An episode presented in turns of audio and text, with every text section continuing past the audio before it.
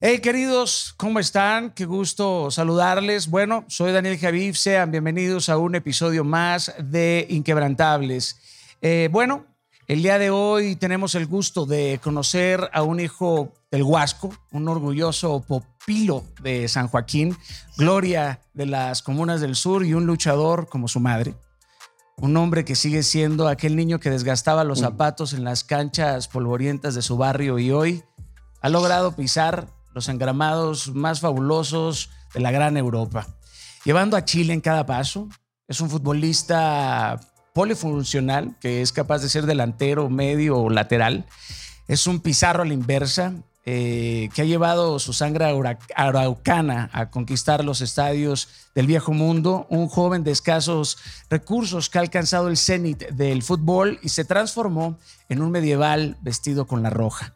No se puede negar que es un vanguardista que forma parte de una generación de oro que se fundió para labrar trofeos, enaltecer a un país que merece un centenar de triunfos. Pero más allá de sus logros deportivos, quiero que conozcamos al joven combativo que dirigió las oportunidades que lo llevaron a una plena superación lleva en el alma un pueblo que tiene desiertos, cordilleras, es un representante del talento latino, es tan virtuoso y eficiente como controversial y polémico. Por eso es un gusto y un placer presentarles al rey Arturo Vidal. Hermano, bienvenido. Ah, hola Daniel, muchas gracias. Muchas gracias por tus palabras y por la invitación. De verdad que es un placer un placer hablar contigo. Al contrario, hermano, el, gusto, mucho cariño, respeto y admiración por, por tu trabajo.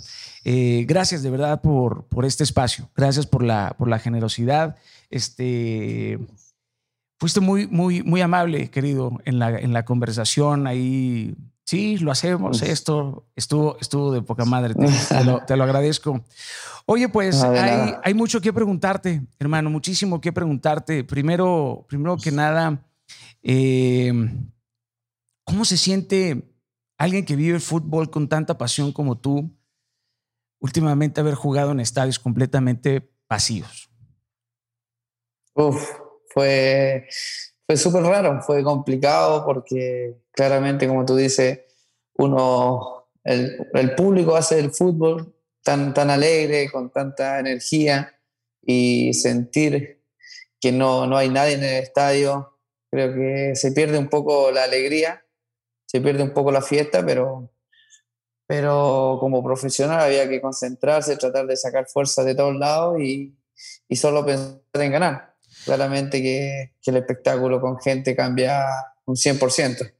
Eh, me imagino que la relación anímica debe ser súper diferente, ¿no? O sea, el impacto del silencio, en donde sueles escuchar el entusiasmo. Súper diferente súper diferente porque esto empieza cuando uno ya llega al estadio y ya siente a la gente, siente el aliento o de repente cuando te, te gritan cosas el equipo rival, entonces de ahí ya uno se va concentrando, se va, se va eh, sacando todo lo que uno tiene dentro para, para hacer un lindo espectáculo. Pero cuando tú entras y, y, hay un silencio, parece que, no sé, que, que haya muerto alguien. Claro, claro. Entonces es muy complicado te escuchas todos los gritos, pero que hay adentro de ti, ¿no? Sí, sí, sí. Todos los miedos empiezan a, empiezan a hacerse, me imagino, dos veces más presentes, porque jugar sin sí, el calor... Sí, el, miedo es el que crece mucho cuando no hay gente, porque una jugada que, que, puede ser gol, cuando no tiene la gente que te está gritando, es como si no pasara nada, pero cuando, cuando te atacan o te hacen un gol y con el silencio así parece que, que está muerto, que está acabado el partido. No, y, y, y, tampoco aparece ni la motivación ni la inspiración, porque al fin y al cabo ustedes juegan para ganar, pero todo lo que hacen lo hacen por el público. Entonces, sin, sin tener esta vinculación humana, ha de ser todo un reto para la mente, ¿no? O sea, o sea, como imaginarte al público y saber por qué y para quién lo estoy haciendo en este momento. Sí, sí. No, complicado, como te digo, eh, algo que nunca, nunca pensé en sentir. Ni en el barrio cuando era chico siempre había gente, 10, 10 personas, 20 personas, pero sentir el estadio pelado, pelado es muy complicado, es complicado. Claro. ¿Hay, ¿Hay alguna diferencia enorme entre los recesos, entre temporadas y esta pausa obligada por un intruso al que no podemos ver, este, alias COVID? O sea, ¿Cómo, cómo te has sentido en, en estos tiempos de pandemia? Fue muy, muy complicado, fue muy difícil, porque claramente cuando uno termina de jugar en el año, tiene un tiempo de, de un mes máximo para, para, descansar, para disfrutar, para irse de vacaciones, pero estar tres meses encerrado, claramente sin tus compañeros, se te hace todo más difícil, aunque uno entrene todos los días, no es lo mismo, no es lo mismo estar encerrado tres meses sin, sin saber qué puede pasar, con el temor de, de, que si esto pasará rápido, si es que va a volver a hacer todo lo mismo. Así que ha sido, de verdad, esta pandemia ha sido increíble para, para todos. Sí. Realmente el, el, fútbol perdió mucho y el mundo igual por todos estos problemas. Cuando empezó la pandemia, ¿te agarró en Barcelona o estabas en otro lugar? No, no, estábamos en Barcelona, estábamos entrenando nosotros porque ya. el campeonato teníamos partidos muy seguidos, entonces nos pilló un día martes que nos dijeron que, que no podíamos seguir entrenando porque estaba creciendo muy rápido la pandemia. Y de ahí no tuvimos hasta, hasta que empezaron a poner regla acá en España que la gente nada podía salir a las calles y ahí nos quedamos tres, cuatro meses encerrados. La pregunta más básica, pero muy necesaria en este mundo cada día más individualista. ¿Cómo estás, men? ¿Cómo estás? Yo bien, bien, feliz. Yo trato de, de, darle siempre alegría a mi vida, disfrutar a mis hijos, a mi novia, eh, hablar mucho con mis amigos, eh, disfrutar los caballos también, que me gustan mucho. Trato de hacer las cosas que, que me gustan. Claramente cuando estoy en el fútbol me, me concentro, me preocupo de, de, estar siempre al 100%, pero después disfruto mucho lo que, lo que es la vida, que es muy complicado como futbolista. Claro. Oye, no, no tengo más remedio que preguntarte, ¿qué te pareció la final de la Champions? ¿Te gustó el partido? La, la, sí, sí, me gustó. Igual, igual eh, sufrí un poco porque me gusta, me hubiese gustado a mí estar en la final. Claro. Soy un, una persona que, que, siempre quiere ganar, que quiere ganar, que quiere estar en, lo, en los partidos más importantes y, y, es doloroso, es doloroso no estar en, en el campo con, con, mi equipo por cómo se dio, por cómo perdimos también, que fue muy duro, pero, pero a la vez, después de eso, pensando bien, después de haber ya botado la rabia, me, me alegré mucho porque tengo muchos compañeros que pasamos tres años muy lindos ahí. Entonces verlo a ellos celebrar, de verdad que que me gustó mucho, pero como te digo, siempre con el sentimiento un poco de, de, que si lo hubiésemos hecho mejor podríamos haber estado ahí. Claro. ¿Sientes que se hizo justicia en el 1 a 0 a favor de tus antiguos compañeros? Sí, sí, el Bayern era más fuerte, más fuerte, lo venía haciendo bien, tenía más confianza. El partido que nos gana a nosotros fue, fue súper fuerte y ellos ahí tomaron mucha confianza y y se veía que esa final tenía más opción el Bayern de ganar. La orejona de alguna otra forma es medio esquiva, ¿no? Eh, ¿O te ha sido esquiva en, en, en No, a mí me ha sido esquiva. He, he, estado en los mejores equipos del mundo, pero siempre esquiva. me pasa eso. Pero todavía tengo edad, todavía voy a seguir peleando eh. hasta, hasta que se pueda. Pero, perdón, no, pero ha sido bastante esquiva conmigo, de verdad. Tuve una, una, una vez jugué una final contra Barcelona, mi sí, equipo ahora, y, exacto. y la perdí. Está, está, está medio paradójico eso, ¿no? Oye, pero sería más emocionante que una Copa América, o sea, ganar una, una Champions que una Copa América. No, no, no. No, la Copa América es muy diferente. Claramente la Champions, lo personal, para mí, para hacer una campaña que no muchos la pueden hacer, sería, sería espectacular. Ya. Pero lo que es una Copa América con mi país, con claro. donde yo, de donde yo nací, claro todo lo que hemos pasado como país, un país que, que solo disfrutaba, solo tenía eh, derrota en su, en su historia y nosotros haber salido campeón con la selección, creo que esa no tiene comparación no, con es, nada. Es inolvidable eso. Ahorita decías que ya después de lo que pasó, o sea, ya con la cabeza fría y después del proceso de digestión, ¿cómo miras lo que pasó eh, en el partido del Barcelona? Uf, yo creo que de verdad que muy, muy triste. Yo antes del partido eh, tenía mucha fe de lo que, de lo que podía pasar. Sí. Pero a la larga, aunque uno quiera ocultar cosas o que, aunque el equipo no venía muy bien en el último tiempo por cómo se, porque han hecho cosas que no, que, que no van con un equipo de primer nivel, al final te pasa la cuenta cuando te topas con un equipo ordenado, un equipo que, que tiene la mentalidad de ganadora, que son jugadores que, que físicamente se preparan, que tenían un sistema de juego muy, muy fuerte. Te pasas la cuenta cuando uno está un poco débil de, de cabeza y, y, de energía, entonces eso no pasó. Claro, y me, me pongo a pensar cuando nuestras palabras son producto de un deseo, ¿no? Y luego ese sueño se transforma en una pesadilla. O sea, vivir esos momentos tan fuertes posteriores a la, a la derrota de haber sido un, un, reto, un reto complejo para, para ti. O sea, como individuo, a veces, a veces yo vuelto a ver a los fanáticos y digo, caramba, entiendo, entiendo la exigencia que puede tener un fanático, pero a veces no entiendo tampoco la insensibilidad, ¿no? O sea, porque, porque son procesos, son procesos súper dolorosos. O sea, al fin y al cabo es, o sea, lo que tú dijiste me imagino que salió de un lugar mucho, mucho más allá de, de no ser humilde, sino de un verdadero deseo, de un sueño, de decir, yo tengo la fe, brother, o sea.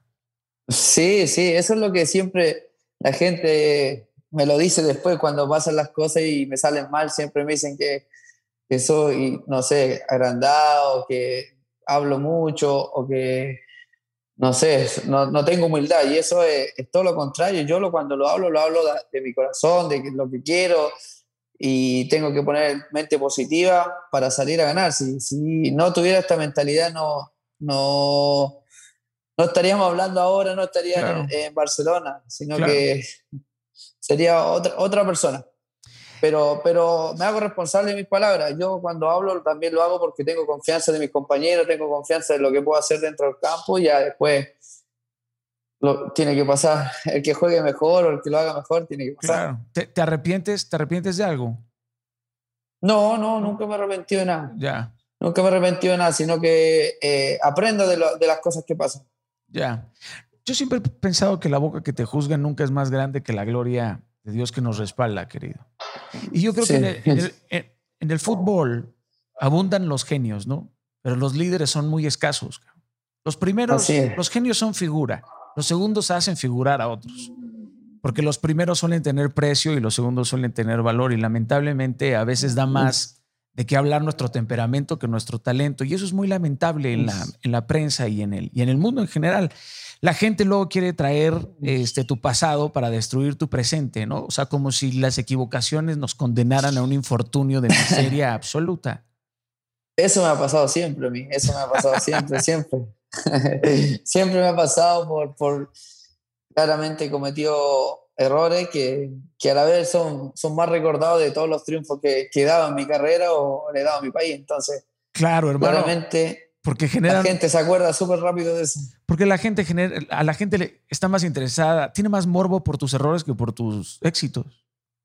Así es. eso, eso, eso es real. Yo siempre, siempre lo recuerdo que la gente en este mundo te perdona todo menos el éxito, pero olvida todo menos tu fracaso.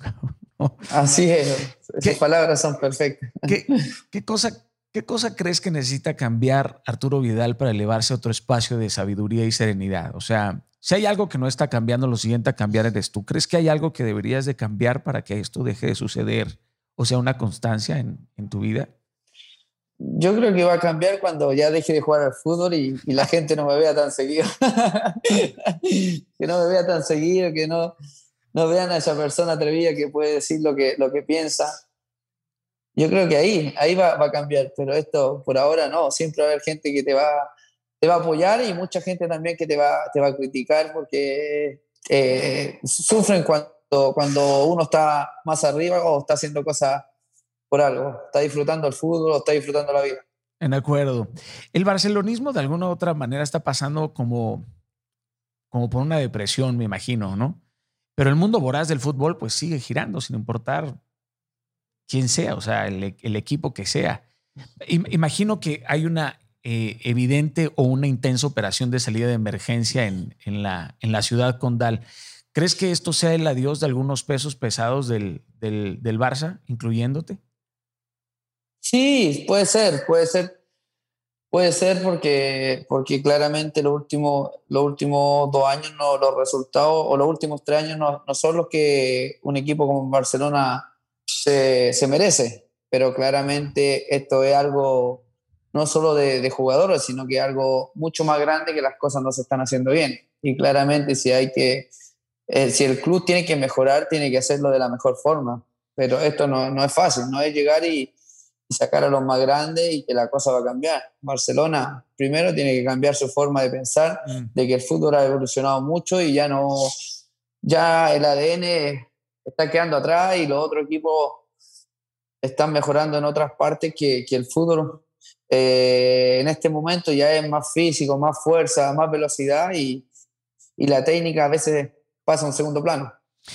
Qué interesante, me pareció un ejercicio de imaginación interesante lo que, lo que propones. Digamos que si, si tú fueras el presidente de Barcelona, ¿qué cambios harías? O sea, dos o tres cambios que consideras que son importantes, no, no, no tanto toque, no... Cuéntame. Primero, es muy difícil yo que pueda decir eso, pero claramente eh, Barcelona tiene que cambiar muchas cosas, muchas cosas. Un, un primer equipo del, de que yo pienso que es el mejor equipo del mundo no puede tener 13 jugadores profesionales y los demás sean menores, no porque no, no merezcan estar ahí, pero este equipo tiene que estar siempre entre el mismo equipo, estar compitiendo por quién es mejor y quién tiene que jugar. Mm. O sea, elevar el nivel de competitividad entre la planilla eh, que, tiene, que tiene fija. ¿A eso te refieres? Sí, sí. Eso es lo que me refiero y es lo que se necesita. Todos los equipos tienen 23 jugadores para pelear el puesto, para crecer, para ir entrenando cada día mejor. Pero cuando, cuando no avanzas, cuando no piensas que, que con que con tu ADN puedes llegar a, ganar siempre, estás muy equivocado. Y, y, lo que tenemos acá es que claramente hay muy buenos jugadores. Tenemos al número uno, que es Leo Messi, que es un extraterrestre, sí. pero también necesita ayuda, necesita jugadores que se peleen el puesto para, para, para mejorar el equipo y para que se puedan dar mejores resultados. Claro, necesita de escuderos y, y, lo que decíamos hace un momento, ¿no? No nada más genios, sino líderes, que eso es, eso es este, fundamental. Si tú fueses el entrenador del Barcelona, ¿conservarías a Arturo Vidal o lo dejarías libre? Que como Arturo Vidal no hay, no hay nadie. 13 años marcando diferencia, los números hablan por sí solos, entonces yo yo trato de, dar siempre el máximo, estando bien, estando mal. He pasado por, por muchas cosas, he arriesgado mi carrera en todos los equipos que estaba, entonces un jugador así siempre es necesario. Pero claramente yo en este momento estoy, estoy a la disposición de lo que, lo que decida el equipo. Claramente si acá o en otro, trataré de, de, siempre estar o de siempre ser el mejor. ¿Kuman te ha dicho algo? hoy, hoy hablé con él. ¿Ah, sí? Sí, sí, pero, pero ya tengo claro eso, y, pero yo estoy, como te digo, estoy muy contento, estoy feliz acá y como te digo, el 30 volvemos y ahí va, vamos a ver qué pasa. ¿Crees que no nada más se necesitan cambios estructurales, sino también de enfoque, o sea, sangre nueva? Sí, sí, yo creo que es que es de todo, es de todo un poco. Para mejorar se tiene que hacer de todo un poco porque no es, no es tan fácil esto. El fútbol es muy difícil, más en un equipo tan grande como Barcelona. Claro, todos los cambios impactan de forma poderosísima. Es cierto, es cierto el rumor de que se va Alba, Suárez y Sergio. No sé, de verdad que no, no he tenido la oportunidad de hablar con ellos. Cada uno está en sus vacaciones con su familia y, y más allá no, no sé. Tampoco quiero leer mucha prensa porque también se habla mucho y, y prefiero estar un poco alejado claramente el 30 o el 31 estaremos juntos y ahí se, verá qué, pasará. Claro, las, las especulaciones, ¿no? Luego terminan por, por convertirse en, avalanchas casi imparables. Oye, ¿cómo ves la llegada de Pirlo al banquillo de la Juventus? Eh, bien, espectacular, espectacular. sí, sí era increíble cuando jugaba, imagínate como entrenador. Tiene una visión que, que no muchos tienen o que nadie ha tenido en el fútbol. Ah, sí. Así que yo creo que le, puede ir muy bien. Un, como, como persona espectacular. Y quiero verlo, de verdad que quiero verlo como, como entrenador, porque creo que le va a ir muy bien. Oye, y, y si te mandan a llamar de la vecchia señora, ¿te vas para allá o qué? Tú estuviste, estuviste, con él en el 2015, 2011, 2015, ¿no? Sí, estuvimos ahí, estuvimos cuatro años juntos, ganamos cuatro escudetos hicimos una amistad increíble, estuvimos, pasamos muchas cosas lindas y claramente si me llama él, si la Juventus la llevo conmigo en mi corazón, claramente si me llama yo feliz, feliz, pero, pero bueno, uno no, no tiene que estar tranquilo, si pasa, pasa, si no, seguir, seguir bien, pero de verdad que le tengo mucho cariño a la Juventus y a, y a Andrea mucho, mucho cariño también. No, y te tocaría también igual con otros cracks, ¿no? Igual con, con Buffon, Cristian, o sea, te tocaría, te tocaría de todo. Estaría muy interesante verte, verte por allá. O sea, yo en lo particular me la disfrutaría, me la disfrutaría este muchísimo. Siempre me he preguntado qué sensación eh, tiene o siente un futbolista cuando aparece la etiqueta de transferible? O sea, ¿qué sabor de boca tiene un jugador? O sea, cuando te despiertas y dices, hoy ya soy transferible. Uf, es, complicado eso. Yo, yo nunca he entendido eso de, colocar a los jugadores con esa palabra, porque pienso que, que es muy fea para un jugador. Porque, sí, sí, es muy fea. Si un jugador, si un jugador se quiere ir o si lo quieres vender, búscale un equipo, pero no lo digas, no lo digas porque es como pasar a llevar al jugador o, cambiar jugador por jugador. Eh, eh, es, una, es una locura. esas cosas no, no, me gustan porque cada persona necesita un respeto y, y como te digo, prefiero llamarlo de otra forma o hacer las cosas diferentes que sería mucho más bonito. Claro, por eso te lo preguntaba, porque me parece una, me parece una etiqueta eh, corta que te convierte en una tendencia o en una estadística o en un número únicamente y te arranca pues gran parte de tu humanidad. Y sé que el negocio del fútbol pues es frío, pero yo considero que como individuo despertarte y decir, puta, soy un tipo transferible, llevo toda soy, soy, soy, un papel que lo están votando y alguien que si lo quiere recibir. Entonces, claro. No, y, eso ha, de generar dolor, por más autoestima que tengas o más balance o, seguridad que tengas. O sea, es, es, como, es como saber que cualquier persona puede, puede quedarse con tu, con tu trabajo y que no, que no eres tan importante. Mira, con todo respeto, este, mi Arthur, eh, y en el mejor de los espíritus me sale del alma decirte esto yo creo que a veces evitar el fracaso, paradójicamente, es evitar las herramientas de aprendizaje para construir el éxito de, del mañana, ¿no? Y el éxito suele consistir en no claudicar, pero sí darse una tregua. Y los exitosos son aquellos a quienes les quiebras una pata y se recuperan, ¿no? O sea, les quiebras la otra y se vuelven a parar. Porque el fracaso, porque el fracaso puede ser subjetivo, ¿no? Es un, es un sentimiento mal concebido. Ese sentimiento se, se instala en nuestra, en nuestra mente eh, solo cuando nosotros se lo permitimos. Por eso es que el fracaso también podría llamarse inventario de experiencias.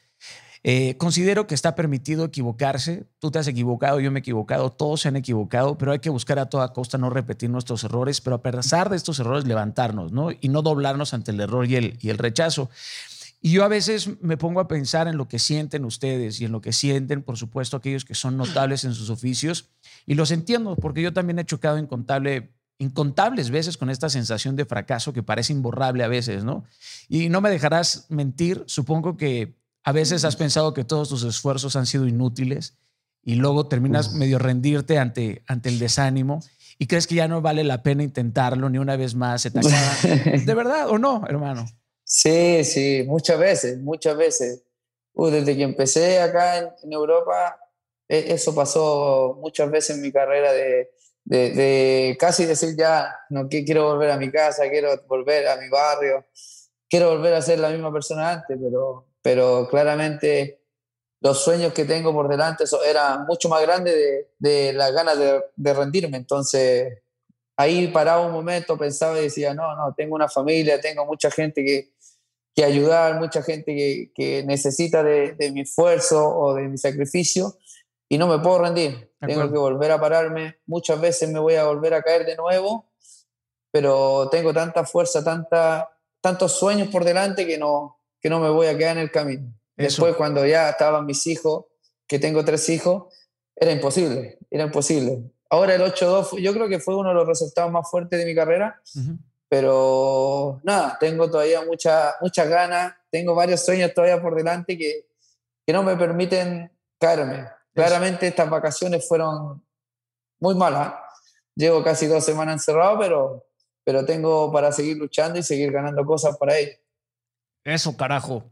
Así es, porque justo en estos momentos en donde tropezamos, en donde es en donde tenemos que detenernos y volver a intentarlo con sabiduría y nuevas estrategias, ¿no? Eh, no, podemos quedar atemorizándonos con, con, este miedo a un, a un nuevo fracaso. Mira, yo sé, querido, eh, que a veces evitamos esta, esta sensación. Pero el año que viene, como dices, volverás a tener la oportunidad seguramente y si hoy decides andar de forma más sabia, estoy seguro que vas a salir reformado de esto. Así que por favor, hermanito, no permitas que los comentarios de las redes sociales ni de la prensa deportiva de verdad acaben por hundirte en un hueco con sus críticas desmedidas. Podrás merecerlas, pero hay que aprender a ver a la gente no como es, sino como pudiera ser si hoy decidimos apoyarles de nuevo. Y le hablo también a todo el barcelonismo, ¿no? Ojalá y demuestren que son una familia y no una hinchada que cuando todo se va a pique se convierten en la Inquisición, sino que los fans, los fans son los que tienen la capacidad de regresarle ahora a ustedes la esperanza y la fuerza que necesitan, o sea, volver a levantarles el corazón a sus jugadores, o sea, es el propio fanático el que tiene la capacidad de surcir estas heridas que ustedes mismos también este, son provocadores, ¿no? Pero carnal, no, no, no dejes de verdad que, estos momentos te vayan a, detener, por favor. No, no, tranquilo. Tengo, tengo mucha fuerza todavía, tengo mucho, tengo mucho sueño para, para, para, rendirme. Y claro, claro que la gente tiene el derecho de, criticarte, de, de alegarte a veces, pero la gente que va al estadio, la gente que te está apoyando siempre, pero a mí los que más me, me reclaman o me dicen cosas son la gente de los equipos rivales. que se enojan cuando yo hablo porque digo la verdad y a ellos les, duele mucho. Entonces tratan de, de, buscar el primer error para atacarme, pero, pero ya está. son, llevo 13, 14 años en Europa que, que ya sé lo, cómo, Ya estás curtido. Sí, ya, aprendí mucho, ya tengo piel de... Piel de rinoceronte, piel de rinoceronte, mientras que no se te haga el corazón de piedra. Ahí me tuve que hacer tatuaje para que no me, no me quieran marcar la raya. Oye, eh, ¿jugarías en el Real Madrid? Ah, ah. No, muy difícil, muy difícil. no, no. Claramente, esto es una profesión, pero muy difícil acá. De verdad que son dos años muy lindos que, que he vivido acá en Barcelona. De verdad, la gente se ha portado increíble conmigo, siendo diferente a lo que la mayoría de la gente pensaba, porque el ADN acá está muy marcado, pero con garra, con, con esfuerzo, con goles, con sacrificio, me he ganado casi el cariño completo de la gente de Barcelona, así que sería muy difícil que, que pudiera jugar en Real Madrid. Oye, en la MLS o en el América, pues ya tienes a Nico Castillo ahí, ya nada, ese seguro te debe estar convenciendo de que te vengas a México. Quiere que, sí, quiere que vaya a América. Y, luego, yo ya dije, yo si en algún momento se me dio la oportunidad de jugar en México, sería en el América, porque lo conozco, porque me gusta. Mi, desde niño, desde niño uno veía los partidos de México y el América con esa camiseta, más los chilenos que han estado ahí, han dicho muchas cosas, entonces si se me abre la oportunidad en el futuro, me encantaría. Este, bueno, si tú vienes a México ya tienes un carnal aquí, te, te, llevo, te llevo de paseo y, a tu mujer igual, y a tus chamacos igual. Oye, eh, yo, te he visto hablar, obviamente, maravillas de Messi y es obvio, ¿no? Este, es, es, es obvia nuestra admiración y respeto por él. Pero poniendo la vista en los jugadores emergentes, ¿hay para ti en las nuevas generaciones un jugador que te impresione o que te haga pensar que va a ser la próxima gran figura? Hay jugadores que, que, tienen mucho talento, mucha calidad, pero que sean como, que tengan lo que tiene Leo es, muy difícil. Claramente, para mí, en mi forma de pensar, va a ser muy difícil que aparezca uno como él. Y eso que me, me he enfrentado a los mejores del mundo y, y Leo es de... O sea, es un fenómeno. Es muy difícil explicar. ¿Ah? O sea, el tipo es un fenómeno entonces en todos los sentidos, ¿no? Ah, en todos los sentidos. Es tremendo lo que hace. Es tremendo lo que hace. Oye, ¿extrañas algo de aquel fútbol que veías cuando eras niño? Eh, extraño mi barrio, extraño el fútbol de mi barrio, por, la forma que se vivía, cómo se disfrutaba, la gente cómo disfrutaba el fútbol. los futbolistas, cómo vivían el fútbol, ahora se vive muy diferente. Sí, bueno, ahora, ahora la tecnología, ¿no? Ha empezado a impactar y a profundizarse mucho en el, en el fútbol. ¿La, ¿La ha mejorado la tecnología o la ha empeorado? O sea, ha empeorado el fútbol. Uf. Por ahora todavía sigue empeorando un poco el fútbol, pero va a mejorar. Con el VAR claramente tiene que mejorar. Aparte, la gente tiene todo para, para, revisar y para ver que no se cometan tantos errores. Las apuestas, ¿cómo ves ese fenómeno único? Ahora pueden aparecer hasta en las camisetas, ¿no? Los grandes equipos. O sea, ¿esto le hace bien al fútbol? Mm, no sé, yo creo que cada, cada equipo busca sus su auspiciadores y si, y si pagan lo que tienen que pagar bien por, por la marca, mientras no ensucien el fútbol no hayan cosas ilegales, claramente que todo es permitido. Oye, Artur, tras el tricampeonato con el Colo Colo, viene tu inclusión en la selección nacional de Chile, ¿no?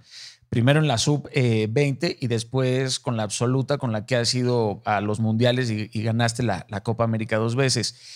Tu brillante paso por la selección de tu país coincide con la llamada generación dorada, de la que sin duda obviamente formas parte. Se habla de un cambio de mentalidad en la selección como el gran motor de esos éxitos. ¿En qué, consistió ese cambio que llevó a esa selección a lograr tales éxitos? Eh, yo creo que eh, es difícil, siempre toda la gente habla del cambio de mentalidad, el cambio de una persona pero creo que esto se, se topó o se juntó una generación de, de, mucho esfuerzo en Chile, una selección sub-20 que empezó a, a, formarse en Canadá, que había muchos jugadores que éramos de bajo recurso, que teníamos muchos sueños, mucha hambre de, de, de cambiar nuestras vidas, de ayudar a nuestras familias y de que también salieron con mucha, mucha calidad para jugar al fútbol. Entonces, nos juntamos, eh, nos preparamos, cada uno tenía muchas cosas diferentes a los jugadores, a los jugadores en Chile, que, se, que vivían diferente, que hacían otras cosas, que el fútbol no era tan amado, no se tenía mucha confianza, no creían en sí mismos. Antes, cuando nosotros éramos niños, eh, la selección salía a jugar afuera y, y lo más probable era que perdiera. Entonces ya iban con la, con la, con el resultado hecho. Nosotros no, nosotros nos juntamos y dijimos, si nosotros nos concentramos, nos preparamos y hacemos lo que tenemos que hacer, esto lo, lo podemos cambiar. Y en Canadá se dio, se dio que nos faltó así para ser campeón del mundo. Nos tocó una Argentina que tenía los jugadores que todos juegan en Europa y nos dejó eliminados. Y después de esa parte nos tocó pasar a la selección adulta, que era una selección que venía de quedar fuera del Mundial, de que nadie creía, y nosotros, con la personalidad de cada una mía, de Gary, de, de Alexi, de Mauricio Vila, y más algunos jugadores que ya habían quedado que tenían mucho talento, tratamos de, de, de crecer, de creernos el cuento y de, y de prepararnos bien que nosotros el fútbol siempre ha sido bueno el fútbol chileno, pero nunca había tenido tantos jugadores juntos con mucha calidad y, con tanta hambre de, de, salir a comerse el mundo. Claro, no, no, no, no salían con la eh, con el fracaso anticipado, sino salían ya con la victoria en la cabeza. O sea, realmente sí es un, sí es un asunto de, de, de mentalidad, de empuje y de mucho esfuerzo, me, me imagino. ¿Qué le, ¿Qué le pasó a la Roja que no alcanzó a viajar a Rusia? después de esos dos contundentes éxitos en América? Uf, fue, fue súper complicado. Primero fue porque el cansancio de tanto tiempo venir jugando todo, porque la selección llegó un momento de que jugó Mundial, Copa América, Copa América, eliminatoria, no descansábamos bien, siempre después de, de cada campeonato teníamos muy pocas vacaciones. Entonces, en algún momento nos tenía que pasar la cuenta y nos pasó la cuenta en esa, después de la Copa, la Copa Confederaciones. Tuvimos dos semanas y tuvimos que volver a los equipos y no, no, no encontramos el nivel de preparación para llegar de la mejor forma al partido contra Paraguay-Bolivia y después Ecuador-Brasil. ¿Cómo, ¿Cómo, te sientes después de ese traspié a, a cara del Mundial 2022? Uf, muy, eso fue súper duro, fue un golpe de que nunca me imaginé. Yo desde que estaba ahí en la selección siempre, siempre tuve mucha confianza a, a los jugadores, a lo que hacíamos, nos podíamos enfrentar a cualquier selección del mundo y, y los partidos eran de igual a igual.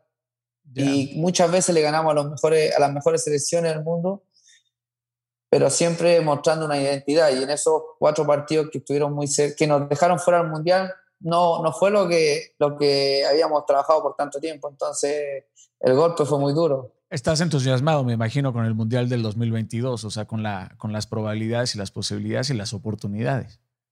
Sí, sí, ahora tengo mucha, mucha confianza, mucha, mucha fe en lo que puede pasar en esta clasificatoria, porque hay un cuerpo técnico increíble que nos va a ayudar a, llegar a ese objetivo y porque están saliendo nuevos jugadores que, que, vienen con mucha hambre, con la misma hambre que nosotros empezamos con esta selección. Ya, quisiera retroceder al 2007, cuando diste tu salto a Europa con el, con el Bayern.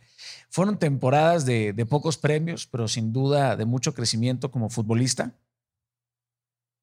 Sí, sí, fueron, fueron, bueno, momentos increíbles. De verdad que pasé en un año, en un año de, jugar muchos partidos, saltar a Alemania, a un, país que, es súper complicado, eh, de pasar de Colo Colo a un equipo alemán, siendo uno el jugador más caro, llevarme ese peso, llevarme no sé, los sueños a Alemania, de un país que el idioma físicamente eran gigantes, eh, el idioma que hasta el día de hoy me cuesta, es, complicado, pero, Qué interesante. se me dio así. Ese punto es muy interesante. Platiqué con James Rodríguez y me decía lo complejo y lo complicado y lo frustrante que era para él no, no lograr explicarse, ni hablar, ni entender el idioma. Y luego habló de otro asunto que para muchos les pareció una trivialidad, a mí no me pareció una trivialidad, hablar del clima, de la frialdad del equipo y de la frialdad de la, de la ciudad. Eh, ¿Te pasó algo, algo similar? O sea, ¿esto te, te, afectó? Sí, sí, me pasó muchas veces. Más cuando llegué a los 19 años, cuando llegué a Alemania, el frío ahí en Leverkusen era, era terrible. Era terrible yo creo que el primer mes o los dos primeros meses no salí de mi departamento, solo estaba tratando de adaptarme y con la nieve hasta, el, primer, piso ocupado con nieve.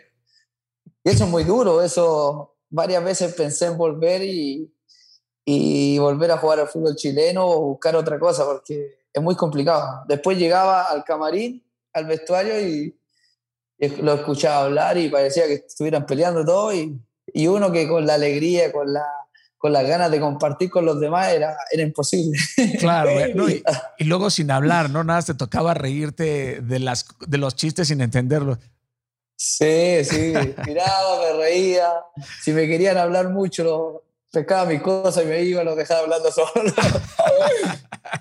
ya después, ya el tercer año, yo creo que ellos aprendieron más español que yo alemán. Así les, enseña, les enseñabas este español. Les, tuve que enseñar español para que hablarran conmigo. al tiro, les decía, al tiro, Al tiro, Al tiro, ¿cachai? ¿Cachai? Al tiro, Culeado, le decía. Culeado. o sea, culeado. Puta, cabrón. Que, que, que, a mí me gusta mucho Alemania, pero sí me puedo imaginar que es una, es que es una ciudad que, que te da un choque cultural en la cara, y más siendo latino, por supuesto, ¿no? La forma en cómo se dirigen, la comida, este, lo estructurados, por supuesto, que, que son. Y luego, luego de, esa, de, de, ese momento viene tu época dorada en el, en el calcio, ¿no? Con, con la Juventus, en los, que, en los que no se hicieron, en los que no te faltaron éxitos, güey. Cuatro escudetos en las cuatro temporadas que jugaste, luego dos supercopas y una Copa Italia. Sí, sí, fueron, esos cuatro años fueron espectaculares. Fue el crecimiento de mi carrera cuando me voy a Juventus, a una Juventus que venía súper mal fueron dos años que venían de salir séptimo y tomé ese desafío de, de primero de llegar a otro país tácticamente muy diferente a Alemania, con jugadores de, de primer nivel, y con un desafío de ganarme un puesto, de, hacerme un nombre en Italia. Y gracias a Dios, con trabajo, esfuerzo, lo logré. Cuatro escudetos, como tú dices, siendo uno de los jugadores importantes, hice muchos goles. Así que eso se me marcó mucho. Me, y, ya, venías con 40 millones de euros este, como, el, como el jugador más caro. O sea, ya traías, o sea, traías una racha de campeonato. Me imagino que debe haber sido muy diferente o muy complejo adaptar tu estilo aguerrido al fútbol italiano, ¿no? Que es mucho más táctico o más, o más espeso. Sí, sí, sí. Era igual, me, traté de acostumbrar en Alemania a otro estilo de fútbol como, como el chileno. En Alemania era todo diferente y después ir, volver a, Italia a otro fútbol súper diferente al alemán, creo que costó mucho, costó mucho y se entrena mucho más en Italia. Y me tocó con, con, con Conte como entrenador que... es una máquina como entrenador tácticamente el número uno pero también a la hora de entrenar es muy fuerte. Pero, él venía con un sistema y después con trabajo y esfuerzo me, le, tuve me, metí en el sistema y él tuvo que cambiar un poco su, ficha de juego. Claro, porque el fútbol italiano, digamos que tiene muy poco espacio para la individualidad ¿no? y la creación, pero, pero en ti eso no sucedió. ¿A qué, ¿A qué, crees que se debió tu éxito en Turín?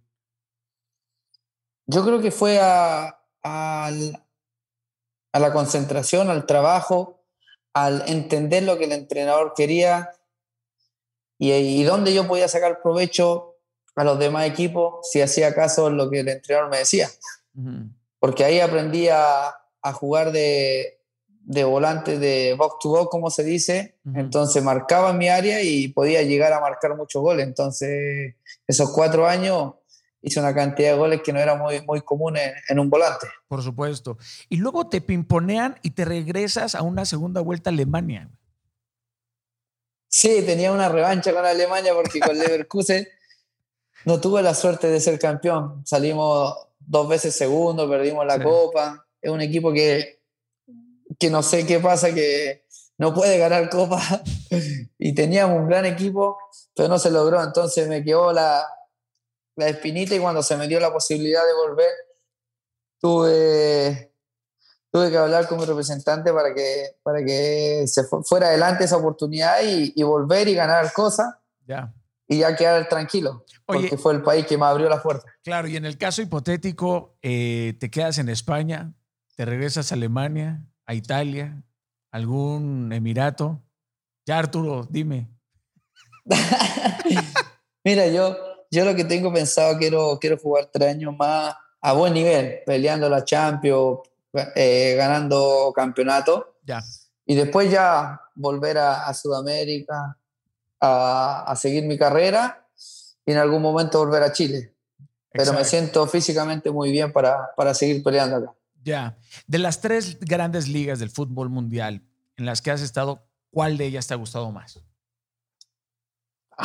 es que es muy diferente, todo es muy diferente. Te podría decir eh, aquí eh, Barcelona por el idioma, porque es una ciudad increíble, tiene de todo, playa, se come bien. Uf, que si se come bien, bro. O sea, increíble. Pero Alemania también, Alemania también tenía sus cosas, era una, una tranquilidad increíble, la familia era muy, se podía disfrutar mucho. Italia tiene todo, es como Sudamérica la gente muy alegre, la gente es muy futbolera, entonces es muy difícil elegir una de tres, pero si tengo que elegir, claramente mi Chile es lo, es lo mejor.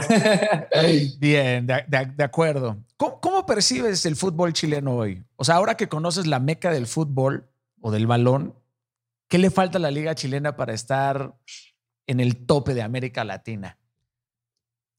no, falta mucho, falta mucho quiero mucho a mi país, al fútbol, pero estamos muy atrasados en lo que es eh, niveles de competencia para competir con las mejores ligas.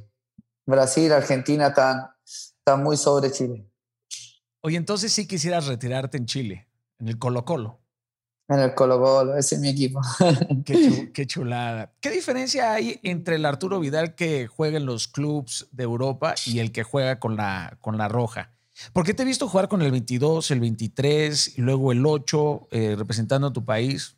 ¿Cuál, es? No, que mi número siempre ha sido el 23. Siempre, yo desde que empecé elegí el 23, pero la selección, el número llega hasta el 22. Entonces no se podía ocupar el 23, por eso decidí ocupar el 8. Ah, ok. O sea, no significan algo especial para ti esos, esos números. O sea, ¿los escoges tú? El 23, el 23 sí. Eh, es como la historia mía en el fútbol. Cuando empecé a jugar fútbol en Colo Colo. Fue a los 15 años cuando, cuando empecé. Y, en mi serie, porque en el fútbol los cadetes son de, de 23 jugadores, 25 jugadores. Entonces, en ese tiempo en la sub-15 yo no jugaba mucho. Era como el más apartado del equipo, el que no quería nadie. y una vez hicieron un equipo de 11 por lado y el único que iba afuera fui yo, eran 23 y que yo. Y de ahí viene. Ese día, de ese día dije, si en algún momento llego a ser profesional, mi número tiene que ser 23. Y de ahí en adelante me empecé a preparar, a entrenar el doble, a hacer cosas que los demás no hacían y me, me, fui metiendo, me fui metiendo hasta, hasta ser profesional. Entonces, de ahí en ese momento empecé a elegir la camiseta número 23. Qué bonita anécdota. Hablando de evolución, ¿hacia dónde crees que te lleve tu evolución futbolística? O sea, ¿en qué posición crees que te veremos jugando cada vez más? Mira, yo creo que en este, estos, estos tres años, si os quiere, o hasta que ya tengo una edad de, de que ya sienta que no estoy físicamente tan bien, va, a ser de volante como juego, de defender mucho, de atacar, de llegar al gol. Esa es mi posición. Y en el futuro igual claramente no tendré la misma fuerza, las mismas ganas. Capaz que mi posición cambie un poco a central, que me gusta mucho, pero, pero todavía tengo mucha energía para, para jugar atrás. No, te, parece, parece que llevas dos pilas este, cargadas de, celular en, las bolsas, brother. O sea, no te, veo, no te veo cansarte, no te veo cansarte este, nunca. Hay algo que me gusta de ti y es la forma en que siempre te has expresado sobre tu madre. Y por tu propio testimonio, sé que tienes orígenes humildes. Eh, y que eres muy consciente de los sacrificios que tu madre hizo para que tu familia no, no le faltara nada y que fue difícil y que hubo ciertas épocas complejas detrás de este éxito que, que tienes tú y que tuviste que superar muchos obstáculos. Y esta capacidad tuya de reconocer y agradecer lo bueno y las oportunidades eh, que te ayudó tu madre, ¿qué es lo que más recuerdas de aquellos tiempos duros, Arturo? Sí, sí, mi mamá cuando, mi mamá es todo para mí, eh, mm. es mi pilar. Eh, Estoy contigo. Podría hablar. Sí, sí, claramente te podría hablar mil cosas que pasaron desde los cinco años cuando mi padre se fue de la casa, mi mamá ya tomó la rienda de la casa y, y lo que hizo para que nosotros no nos faltara nada, para que, para que cada uno tuviera su, estudio, para que pudiéramos tener el comer del día a día. Creo que se ganó todo mi respeto, es más que un hombre mi mamá, entonces de verdad que por eso digo, es una guerrera de ella, yo aprendo todos los días y, y cada vez que, como digo, me caigo, me tengo que levantar. Si mi madre pudo sola, con cinco hijos, sin tener nada, ¿cómo no me voy a levantar yo que, que gracias a Dios tengo casi todo? Claro, tuviste el mejor papá. Gracias, mamá. Sí, más que gracias, más que gracias. Creo que sí, sí. Te, nunca, nunca voy a terminar de agradecerle a mi mamá todo lo que hizo. Comparto eso contigo. Mi madre también es mi, es mi superhéroe, bro. Totalmente. Y también sacó adelante a otros. ¿son, puros, ¿Son puros hombres o tienes, o tienes este, hermanas? No, somos, somos dos hermanos por, parte, por mi mamá y tres hermanas. Y tengo un hermano por parte de papá que también mi mamá en algún momento lo, lo crió porque él se vino a vivir con nosotros. O sea, también le echó bolas al, al, al paquete, al paquete completo, ¿no? Todavía tenía fuerza para seguir cuidando a niños. Qué ¿Y has hablado con ella últimamente? Sí, siempre. Siempre estoy hablando con ella. Mucho, mucho tiempo pasa acá conmigo, después va a Chile, disfruta, pero ahora está, está disfrutando la vida. Creo que trabajó mucho. Trabajó por un trabajó por 10 mamás. si le, pongo, le pongo a sacar la edad por todo el trabajo que hizo, debería tener 300 años. ¿Te regaña todavía? ¿Te regaña todavía? Sí, sí, mucho. le respeto mucho y siempre está ahí cuando pasa algo, cuando la gente te critica o cosas así, estás siempre ahí apoyando, cosas así. ¿Cómo defines tu relación con, con la familia hoy? O sea, ¿qué es la familia para Arturo Vidal? Mi familia es todo, es todo. Mis hijos, mi novia, mi, mi madre, mis hermanos, mis amigos, creo que son todos, son el, el círculo que me da fuerza para, para luchar o para salir adelante cuando me caigo o cuando pasa algo bueno, están conmigo siempre. ¿Recuerdas algo de aquellos días de la comuna de Santiago que te provoque nostalgia? O sea, que, que te traiga siempre a la mente, decir, puta, cabrón, mi barrio, la tienda de tal lugar, la comida de tal lugar. Sí, sí, siempre, siempre. Yo siempre pongo por delante mi barrio, el sacrificio, la tierra, la cancha de tierra, mis amigos. Claramente ha crecido mucho mi, mi población, ahora ya tiene pasto sintético. Siempre voy, siempre estoy ahí, pero nunca me olvido de dónde vengo. Creo que esas son las cosas que me tienen con los, los pies en la tierra. ¿Vas seguido a San Joaquín? Sí, muchas veces. Ahí tengo un equipo de barrio que es Rodelindo Román, que sí, sí, sí. ahora ya está, está casi metiéndose al profesionalismo y, y claramente voy siempre. Qué belleza. El estadio de, de, la zona lleva tu nombre, ¿no? O sea, eso no es un privilegio del que gozan muchos deportistas eh, activos. ¿Cómo, ¿Cómo fue eso? Cuéntame un poquito, me parece increíble. Sí, sí, ahí en San Joaquín el alcalde un día me llama y me dice que tiene, que tiene muchas ganas de colocarle al estadio el nombre mío por, por todo lo que he hecho y porque nací ahí en la comuna. Creo que ellos querían como darme un reconocimiento y, y le pusieron el nombre al estadio de, de, San Joaquín.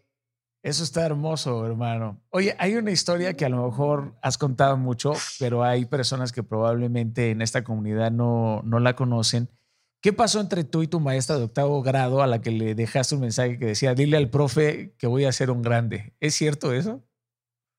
Sí, sí, sí, sí, fue verdad. Que igual yo nunca en el estudio fue muy bueno. Siempre me gustó jugar al fútbol, más que, más que estudiar. Pasé, nunca repetí, pero, pero siempre me, me costó en el colegio y él siempre me, me, como que me criticaba, que me esforzara más, que, que, estudiara más, pero lo mío era el fútbol, entonces él no, nunca pensó que podía llegar tan lejos. Y un día cuando me voy del, del colegio le dejo la carta que, que, en el futuro se acordarán de mí, que, que llegaré a ser alguien importante en el fútbol en Chile. Tienes que ir de nuevo con el profe y nada, dejarle una que, que diga, te lo dije, ¿no? Sí, sí. yo, creo que, yo creo que todo este tiempo hasta que fui profesional, nunca nadie pensó que podía llegar tan lejos. Bueno, a veces, a veces nuestros, nuestros sueños son, son tan grandes eh, que se los contamos a mentes pequeñas. Sí, sí. A veces. Puede ser. Si tus sueños son muy grandes, no se, lo, no se los cuentes a mentes pequeñas, querido. ¿A dónde te fuiste al salir de esa escuela? O sea, esa premonición me... se hizo verdad, brother. O sea, cuando te fuiste, ¿a dónde sí, te sí. fuiste? No, de ese, de ese momento ya cuando ya ahí Colo Colo nos no buscó un colegio para estar con, con, los compañeros y no tener problemas con la hora de entrenamiento. Nos cambiamos al Cisterna, a un colegio Cisterna que se llama, y después nos cambiamos a, a otro colegio que ya era más, más de, de ayudar en los estudios, pero pasar en, pasar más tiempo en, en, los entrenamientos. Arturo, ¿de dónde viene esta seguridad y convicción que tienes? O sea, ¿de dónde viene? ¿A quién se la aprendiste? ¿A quién le sacaste esta, esta garra, esta firmeza? Esta... A mi madre, yo se la aprendí todo, se lo aprendí a mi madre. Ya. Yeah. De ella sacó la fuerza, de eso, de ella que en las mañanas cuando no teníamos nada salía a trabajar, limpiaba 10 casas al día y volvía y, y nos tenía para comer. Qué hermoso y nos decías, yo puedo, puedo estar con ustedes, lo puedo, no les va a faltar nunca nada. Y yo la miraba y decía, pero ¿cómo puede ser decir eso si no tiene trabajo? Llega destruida en la noche y al otro día sale con tanta fuerza. Creo que de ahí viene mi personalidad y, y mi forma de, de, de, pensar y de creer que, que todo se puede. Y de mantenerte, porque mantenerla es complejo. O sea, tenerla es una cosa, pero luego mantenerla, a pesar, por supuesto, de los retos que, que aparecen. Eh, no te puedo imaginar en, en, el Club Rodelino Román, o sea, ahí en tu, en tu comuna, o sea, estoy tratando como de, como de imaginarte. ¿Quién te entrenaba? ¿Cuánto tiempo le dedicabas al, al, al fútbol? ¿Cuánto te queda de aquel niño? Yo creo que no es lo mismo. Yo, siempre, claro, tenía la cancha, vivía ahí, jugaba todo el día. Pero ya cuando, cuando me meto a Colo Colo ya hay algo más, más profesional. Entrenaba en Colo Colo y después entrenaba en las tardes. Lo mismo hago en este momento. Entreno en Barcelona y en las tardes hago mi entrenamiento para, para estar siempre bien. Pero mi mentalidad nunca ha cambiado, nunca he dejado mi barrio. Tengo una, un partido que se hace todos los años en la cancha de donde yo nací, que es la última pichanga del año, y, y voy como cualquier otro a compartir con mis amigos. Está increíble eso, güey. Está, está, está poca madre. Quisiera que todos los que están escuchando y viendo este video podcast hagan el balance, el equilibrio entre lo que han escuchado de Arturo y de lo que está diciendo Arturo. ¿Cómo manejas las consecuencias del éxito, Arturo, y la fama? O sea, tener siempre a los periodistas de cerca eh, y luego eh, los fanáticos y la exposición en los medios. Eh, o sea, ¿cómo, cómo, defines tu relación con los, con los diarios y los, y los periódicos? Uf. prefiero, no hablar de ese tema porque no. Yo, yo, claramente a mí he hecho cosas, he cometido errores, pero siempre me han querido eh, dejar mal mal de lo, de lo que merezco. Bueno, esto es, esto es un espacio para, para, ser, para ser tú, bro. Yo no soy ni cronista deportivo ni estoy aquí para justificarte o justificarte, sí, ¿no? Sí, sí, han sido duros. Yo creo que por, donde, por todo lo que he hecho, en donde estoy, claramente a ellos les sirve mucho más de, de criticarme a mí que criticar a otra persona. Entonces, trato de no, de, no, de no pescar mucho eso, pero claramente duele cuando, cuando te quieren hacer mucho daño o gente que no sabe ni, y lo que uno hace para estar donde estoy yo, te, te critiquen. Pero por eso me gusta estar siempre con mi gente, con la gente que, que, me conoce, cómo soy yo, qué es lo que hago para estar donde estoy y, y, no tomar en cuenta las críticas de la demás gente. Suele ser alguien que siempre tratan de meter en un molde, pero tú siempre se los rompes. Siempre, siempre ha sido así, o sea, siempre ha sido así de confrontativo y, con este espíritu rebelde. Siempre. Sí, sí. Yo creo que más que rebelde soy, soy real. Soy una persona real, que, que, voy de frente. Yo no escondo mi, mi forma de ser por una cámara o, o, por salir en el periódico. Yo siempre he sido igual, con, prensa o sin prensa, en cancha o no en cancha. Yo en mi barrio soy igual como soy en cualquier lado. Cometo errores como, como todas las personas. No escondo lo, lo, que soy cuando hay una cámara o una cámara que, que, que te pueda decir realmente la persona que eres. Sí. ¿Qué, qué, qué te, qué te saca de, de quicio? O sea, ¿qué logra sacarte de quicio? O sea, que si digas esto no lo tolero. Eso no lo tolero, que la gente quiera ser diferente cuando, cuando hay cámara o cuando necesitan que un periodista los ayude. ¿Entiendes? Que, que, cuando no hay cámaras son, son personas que nadie los quiere y cuando hay cámaras son, son diferentes. Son los más alegres posibles, son gente falsa. Y yo soy muy real y esa gente no me gusta. Claro, la, la, la hipocresía, ¿no? La hipocresía, sí. La, la hipocresía. Oye, eh, ¿Leíste lo que escribió Cellini sobre ti en su, en, en su biografía? Sí, sí, sí. Qué, lo leí. ¿Qué opinión te merece? No, lo dije, lo dije la otra vez que no me parece bien lo que dice él. Por vender un libro, por, no sé, tener más fama, creo que hay gente que tiene Hay gente que tiene mucha, eh, mucha boca de espalda, pero pocos huevos de frente. Sí, sí, esa es gente del leal que no, que, que no van conmigo. Claramente son cosas que, que pasan en un, en un círculo que, que, que, vivimos los futbolistas. Y claramente tenemos, tenemos derecho a hacer cosas y, y, cuando los tenemos que comportar, nos comportamos y cuando tenemos que disfrutar, lo disfrutamos, como todas las personas. Claro. Y creo que él rompió un código al, al hablar de mí así como lo hizo. Yo se lo dije, sí, le mandé un mensaje, hablamos y, y él me pidió disculpas, pero eso no, no, se debe hacer. Bueno, el, el, perdón es la reconciliación con nuestra propia libertad. ¿no? Y perdonar, es, perdonar es de gente chingona, Artur. Es de gente sofisticada y, elevada porque es un, es un regalo, es un regalo propio. Este, la venganza nunca ha sido un buen lugar, ni el rencor, por supuesto. No suelen salir cosas buenas de, de ahí. Y qué bueno que te pidió disculpas y qué bueno que lo confrontaste. O sea, porque creo que Luego las relaciones pueden crecer, pueden madurar a un espacio todavía más profundo si existe, por supuesto, la madurez y la, y la sabiduría para, para llegar a ese lugar. Eh, tengo la necesidad de preguntarte acerca de Bravo. ¿Han dado, ¿Han dado algún paso tú o él para solucionar estas diferencias que se han creado o te parecen ya irreconciliables al, al día de hoy? Te puse incómodo, discúlpame. Si me quieres responder, adelante. Y si no. Y Esto Me, lo han preguntado siempre. Yo, como te digo, yo soy una persona real. Yo eh, los códigos los conozco, respeto a mis compañeros. Y, y más allá, yo no, no comparto cuando, cuando los triunfos están, somos todos amigos. Y cuando se pierde, se pierde la amistad, la lealtad. Y eso es lo que no comparto. Y claramente después hemos tenido, últimamente hemos estado en la sección, pero eh, amigos no vamos a ser nunca más, pero compañeros, defender la, selección lo, vamos a hacer de, del, máximo de, nuestra fuerza. Sí, pero ¿crees, Artur, que la Roja está lista para el premundial sin haberse sanado todas estas heridas? Sí, yo creo que sí, ¿Sí? yo creo que sí. Claramente él va a ser lo, va a ser lo máximo por, por, la selección y yo también voy a dar el máximo. Claramente, como te digo, en el fútbol no siempre todo el mundo son amigos.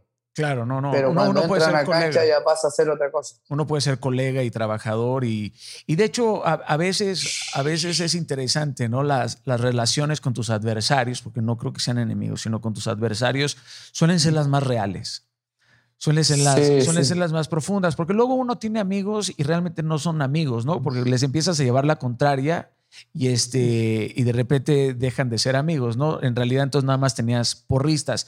¿Han hablado algo de esto con el profe Rueda sobre este tema?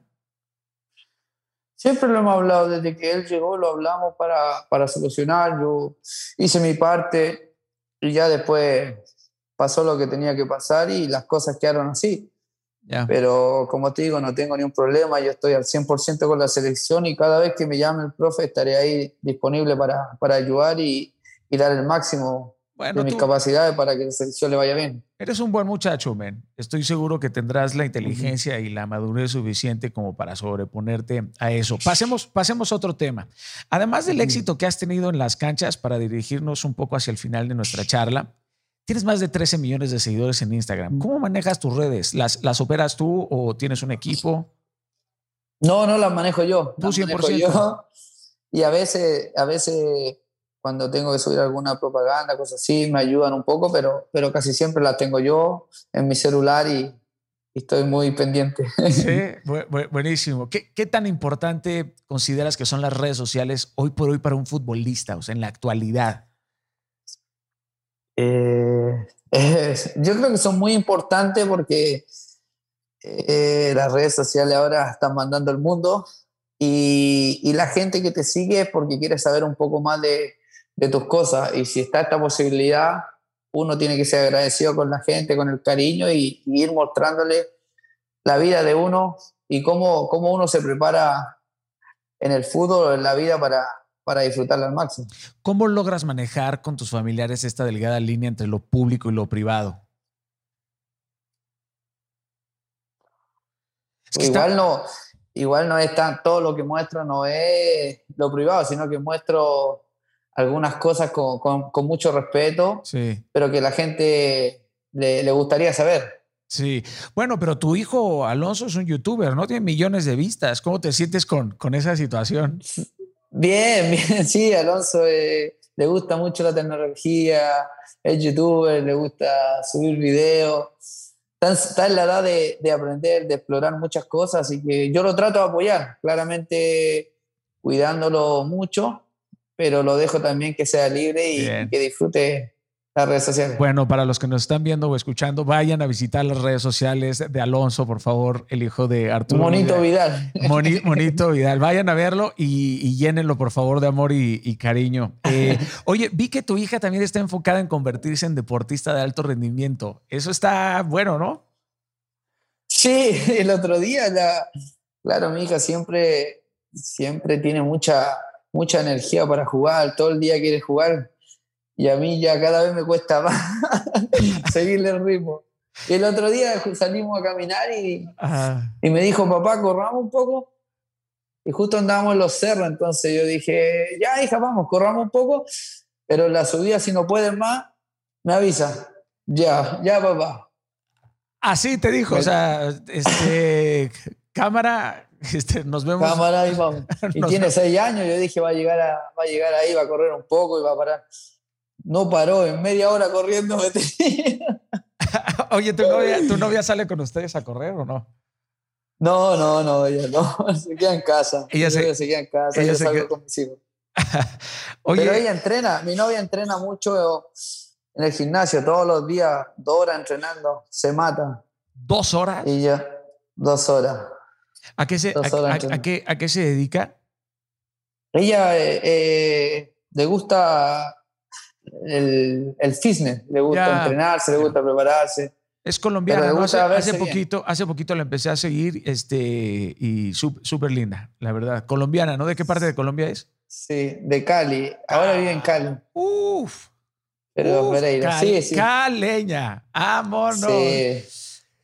No, pero entrena, entrena a matar. Sí, me puedo, me puedo imaginar. Arthur, ¿en algún momento te has planteado la idea de ser director técnico en un futuro o comentarista? Eh, sí, sí, tengo planeado, si Dios quiere, todo sale como tengo pensado, tengo muchas ganas de, ser entrenador cuando me retire. Sí. Y si no, ser preparador de, de caballos. ¿Te encantan los caballos? Caballo carrera. ¿Te encantan los caballos? Sí, sí, me encantan. Tengo muchos caballos en Chile y en Estados Unidos, así que ¿Y qué montas? ¿Montas una vez a la semana o...? No, no, yo acá no monto, pero los sigo mucho, son de carrera, son más, más ah, peligrosos. Son de, carrera, ok, ok, ok, qué interesante. ¿Y ese gusto de dónde te, de dónde te salió? De, viene de chico, no sé, mi tío tenía un caballo de feria y, y me gustaba mucho el olor, me gustaba verlo, me gustan mucho los animales, entonces se me, se me pegó esa, esa de los caballos, cuando los conocí, fui un día al club hípico y de ahí no salí nunca más, hasta el día de hoy. Son hermosos. Hay algo muy interesante en la eh, equinoterapia, de hecho. Eh,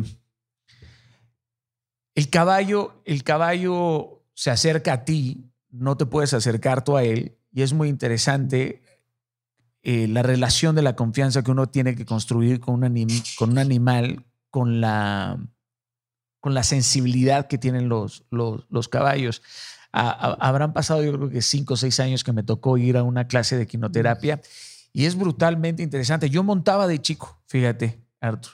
Montaba de mm. chico los caballos y a los siete años me caí de un caballo, el caballo, el caballo me cayó encima y me rompió el, el, coxis. Y nunca se me va a olvidar eh, mi madre que en lugar de dejarme irme rápido eh, después de que se cayó el caballo encima de mí, me subió inmediatamente al caballo y me empujó a no tenerle miedo al, caballo. Al caballo. Ajá, y durante muchos, durante muchos años he tenido un gusto por los caballos, pero ya no he penetrado. Y ahora que tú me lo mencionas, me hace, me hace recordarme este, todo, todo esto. Eh, bueno, me estoy, me estoy dirigiendo hacia el final. Tengo unas cuantas, unas cuantas preguntas este, más. Me gustaría hacerte una pregunta acerca de si ya viste la serie del presidente sobre el FIFA Gate.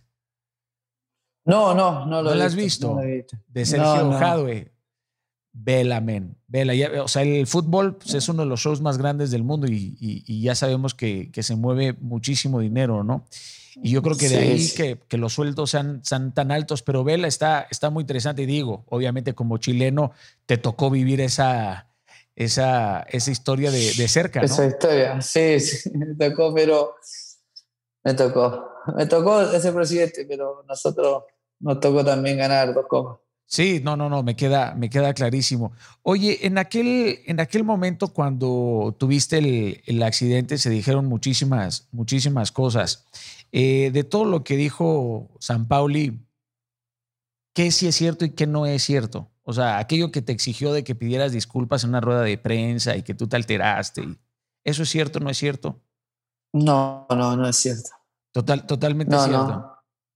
Sí, sí, todo mentira eso. Yo, te, yo pedí permiso para pedir disculpas por lo que había hecho, porque no quería salir de la sección, quería estar porque teníamos mucha chance de, de ganar esa copa y gracias a Dios se dio.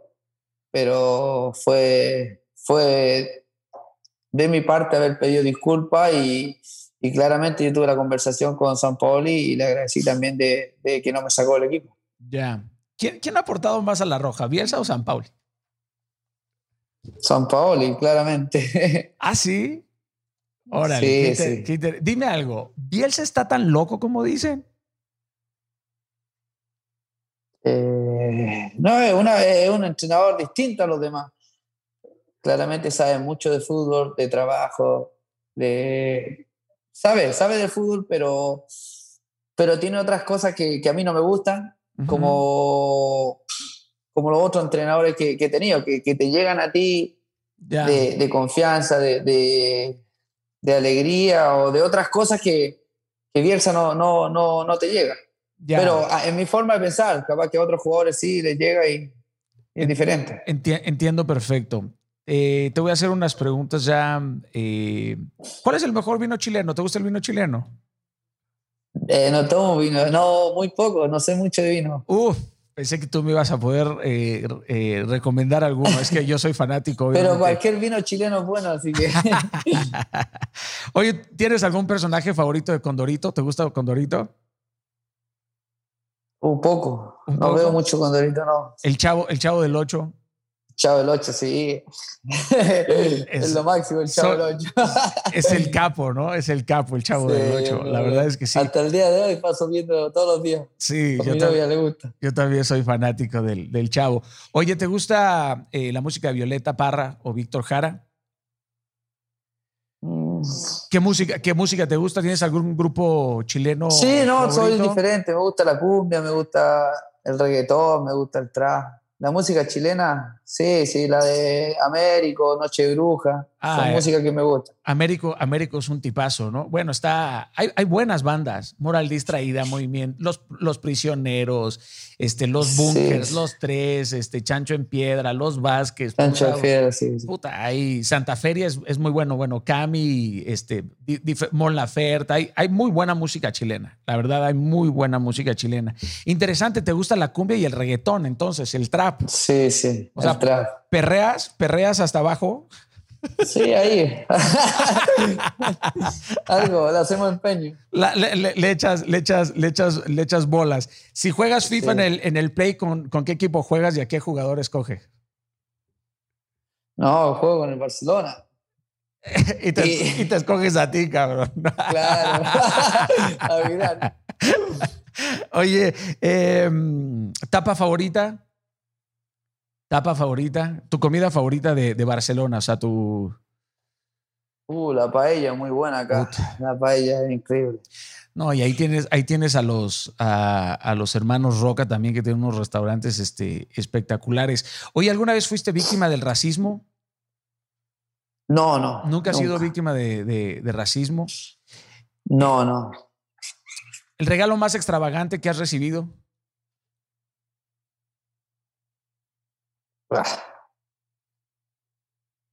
Ah, no sé, no me acuerdo. No, no sé. te estás haciendo pato, Arturo. te estás haciendo, te, te, te, te, acordaste y te estás haciendo pato, güey. Está bien, te voy a dar chance de que no lo respondas. ¿Hay algún talento que te frustre no tener y que te gustaría tener?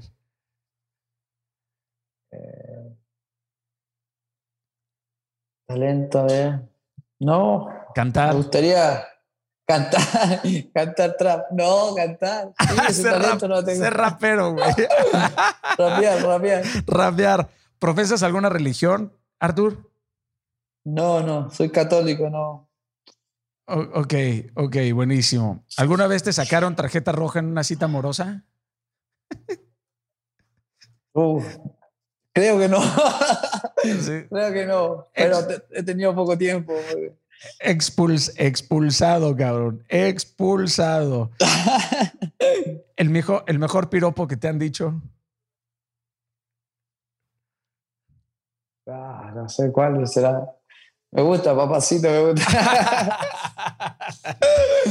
¿Cuánto termina por facturar un futbolista como tú en su carrera, querido? No sé, ojalá sea mucho, espero que sea mucho cuando me retire. Buenísimo, hermano, eh, ha sido, me lo he gozado muchísimo, me lo he gozado muchísimo. Gracias de verdad por tu genuinidad. Eh, gracias por responder de forma tan, tan, tan real. Eres un, eres un buen muchacho. Este, ah, muchas gracias. De verdad, brother. muchas gracias. Este, gracias por compartir ahí conmigo también en las redes sociales, por haber aceptado esta charla. Eh, quisiera invitar a todos los que están eh, escuchando y viendo este video que se den la oportunidad de utilizar los zapatos y de ponerse en los pies de Arturo. Eh, aunque esto no es un espacio ni para justificar ni para enjuiciar, sino un espacio neutro, siempre sería interesante para nosotros comprender que aquello que no entendemos puede hacernos cambiar de opinión y hacer cambiarnos de opinión nos puede llevar hacia la sabiduría. Eh, me despido con esta pregunta, que es una pregunta que le hago a todos mis invitados. ¿Qué va a decir tu epitafio? ¿Qué va a decir tu tumba? ¿Qué quieres que diga tu tumba cuando te mueras? Eh, que le gané a la vida. Que le ganaste a la vida. Que Vidal le ganó a la vida. Mira, buena, buena, buena paradoja, por supuesto. Eh, déjale una pregunta a mi siguiente invitado, por favor, la que quieras. La más profunda, la más absurda. No te puedo decir quién es, porque eso es lo, eso es lo interesante. ¿Qué pregunta? A ver. Eh, No sé, ayuda, ayuda. Yo soy re La, la, pregunta, la pregunta que quieras, brother. La pregunta que quieras. Puede ser este, tu cantante favorito, tu comida favorita. Este. Eso, No, cabrón. No, te la estoy dando yo. Pero, no sé, tu equipo favorito. Dale, dale. O su posición sexual favorita. La que quiera. Dale, voy a, voy a tirar, voy a, voy a tirar esa, este, mi queridísimo Arthur. tu eh, futbolista favorito. Su futbolista favorito, dale, esa, esa es la que, esa es la que voy a, tirar. Bueno, hermano, eh, de verdad te agradezco, te agradezco mucho el, tiempo, el, espacio eh, de esta charla te hago llegar un fortísimo abrazo. Mándale un, un, saludo y un abrazo a la Polola, o sea, a su novia. Este, este, también a sus chamaquitos, que no tengo el gusto. Si voy por, por, por Barcelona, por allá nos, nos encontramos, nos echamos una cañita, una tapita, este, platicamos platicamos acerca de la vida. Y si vienes a México, también tienes aquí este, tu casa. Escríbele a Castillo, le voy a escribir para decirle que ya te convenza de que te vengas a, México, güey. Y, si no nos vemos en el éxito, pues nos vemos en lo eterno, hermano. Fortísimo abrazo, que Dios te bendiga mucho. Igualmente, cuídate. gracias, gracias, hermanito. Bye bye. Bueno, queridos, eh, muchísimas gracias a todos los que formaron parte de de esta charla. Eh, ahí tienen un tipo que se ha esforzado, que le ha echado muchas bolas durante toda su carrera eh, futbolística. Eh, y bueno, gracias, gracias a todos ustedes, inquebrantables, por formar parte también de este bello proyecto, por ayudarme a enviar estos mensajes y que sea de servicio y de valor para cada uno uno de ustedes. Y me despido como siempre diciéndoles, si no nos vemos en el éxito, nos vemos en lo eterno. Que Dios les bendiga.